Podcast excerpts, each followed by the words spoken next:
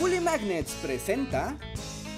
Uno de los conceptos más comunes en los discursos políticos y de economía es el de la clase media, un término que se utiliza de manera bastante abierta y que al parecer todos entendemos sin mucho problema. Pero ¿qué me dirían si les digo que la clase media no existe? Al menos no de manera clara y bien delimitada por lo que tratar de definir a la clase media en términos simples solo nos mete en muchos problemas y en generar falsas afirmaciones. Eso es muy fácil. La clase media son las personas que ganan entre 250 y 700 dólares al mes. O sea, eso es muy obvio. Y sí, normalmente se hace pensar que se puede definir a una clase social tan solo con el cálculo de su nivel de ingresos. Pero en realidad eso solamente nos sirve para saber su poder adquisitivo y tal vez un poco más que eso. Pero díganme, ¿ustedes creen que se puede definir a toda una clase social solo con eso? Claro que no. Las clases sociales son mucho más que eso, especialmente cuando hablamos de sociedades capitalistas. Así es. Y como siempre, las cosas son más complicadas de lo que parecen. Y es por eso que en esta ocasión les voy a platicar sobre la definición de clase media, uno de esos términos sumamente complicados y que ha causado muchos problemas y controversias a lo largo de la historia y que incluso al día de hoy sigue causando confusiones y problemas entre los investigadores.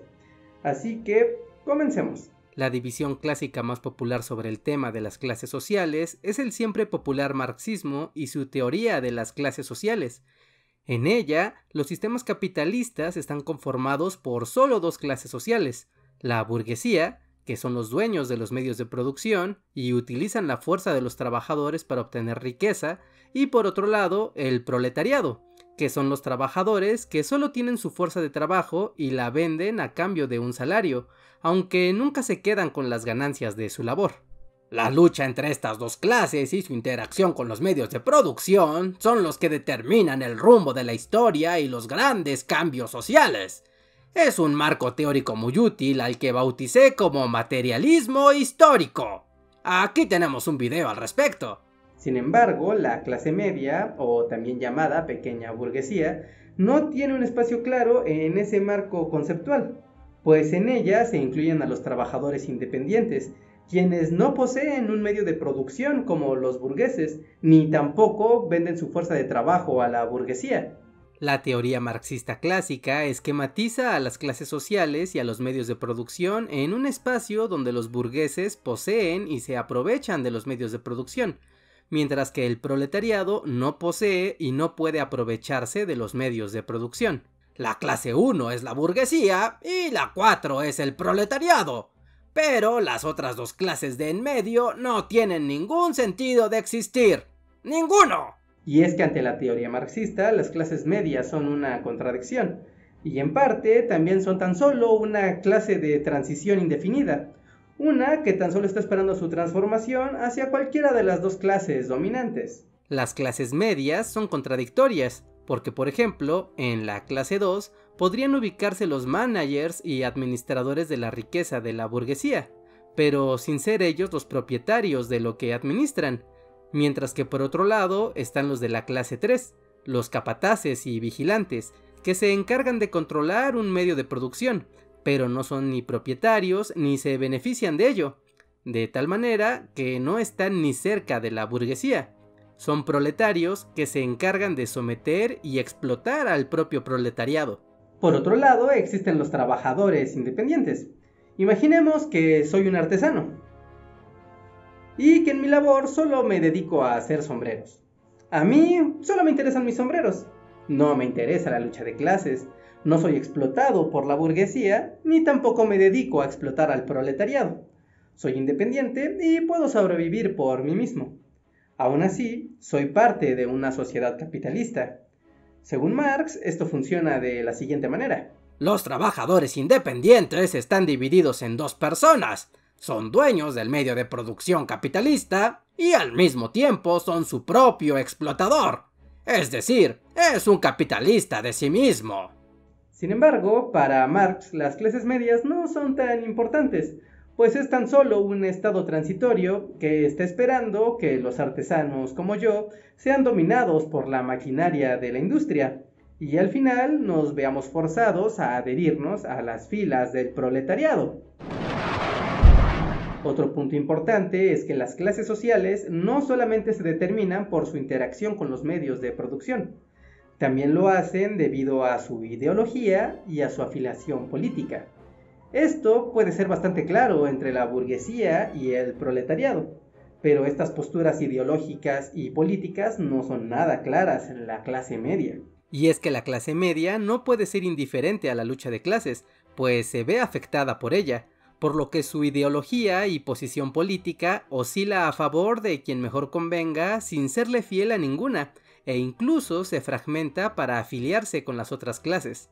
Se dice que la burguesía y el proletariado tienen conciencia de clase, y tienen en claro su lucha y sus objetivos, mientras que la clase media se fragmenta en muchas clases medias que se afilian con las demás, pues por sí misma, la clase media carece de conciencia, objetivos y fidelidades, por lo que a veces terminan apoyando luchas que claramente les afectan y les contradicen. Es como cuando uno piensa que es una gran idea que gobiernen los ricos de la burguesía, porque con ello habrá más trabajo para todos, y con ello habrá más riqueza. Me gusta cómo piensa el de la clase media. Si puedo tener el gobierno, puedo explotar más riqueza. ¿Qué? ¿Acaso están locos? Darle más poder al burgués solo va a hacer que nos explote aún más. Les presento a mis gemelos, Reinhardt el burgués, hola, y Reinhardt el proletario.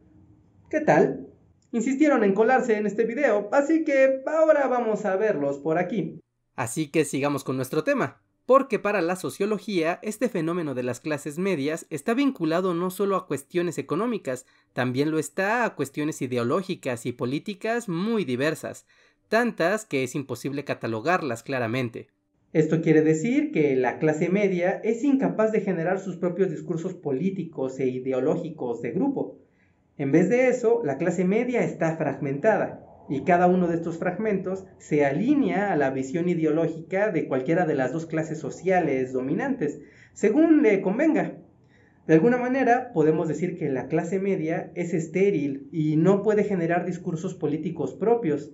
En vez de eso, siempre se está juntando con cualquiera de las dos clases dominantes, y para ellas, para los burgueses y para el proletariado, la clase media termina siendo un botín, por el cual hay que pelearse, pues es lo que les va a dar más fuerza.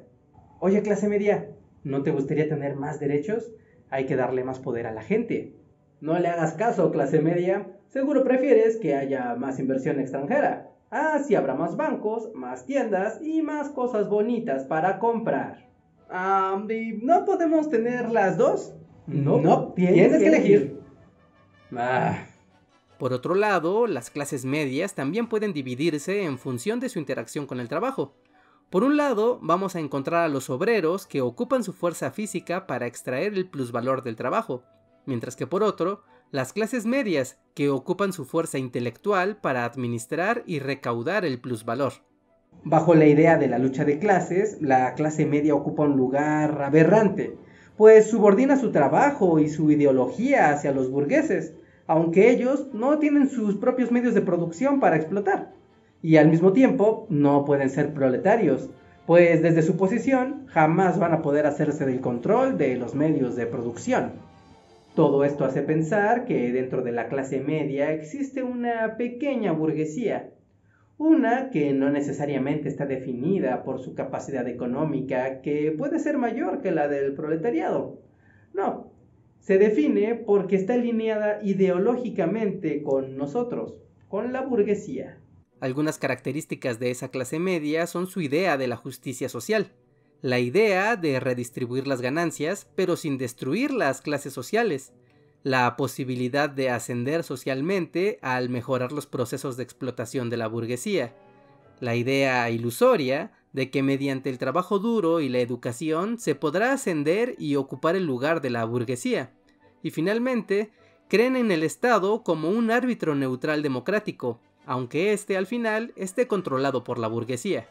Como pueden ver, la clase media es bastante difícil de definir, pues está conformada por un montón de pequeñas subclases, y todas ellas con el único punto en común de que no son parte de la burguesía y no son parte del proletariado.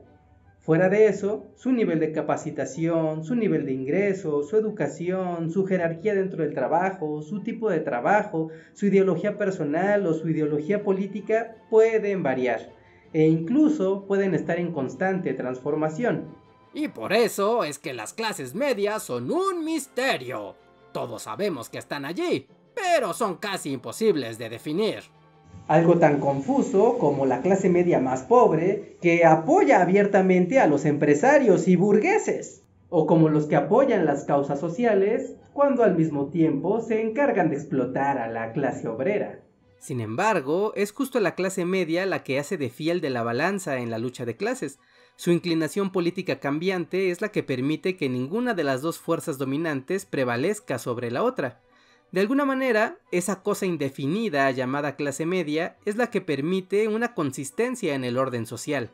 Así que amigos, la siguiente vez que escuchen a alguien hablar sobre la clase media y la identifique simplemente como un término genérico o que la defina como simplemente las personas con cierto nivel de ingreso, deténganse y traten de explicar todo lo que les he compartido, pues como pueden ver es bastante complejo. Y si eso no se puede, pues ignórenlos porque claramente es gente que no tiene idea de lo que está hablando. ¿O ustedes qué creen?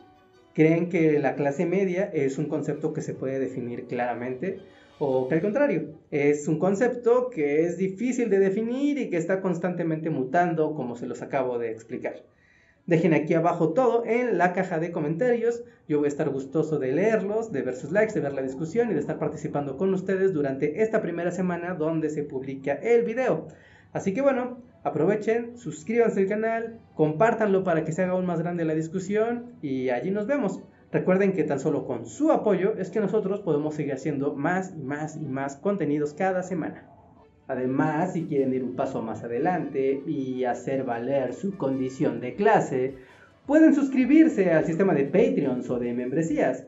Con ello pueden tener acceso a contenido extra y además a participar en un en vivo con todo el equipo de Bully Magnets que se hace una vez al mes. Seguimos la lucha del proletariado dejando la bibliografía al final de este video y también en la descripción. También aquí abajo van a poder encontrar muchas ligas con videos relacionados de este tema para que entiendan mucho más.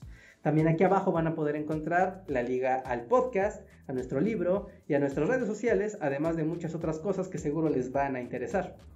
Ahora sí amigos, nos vemos.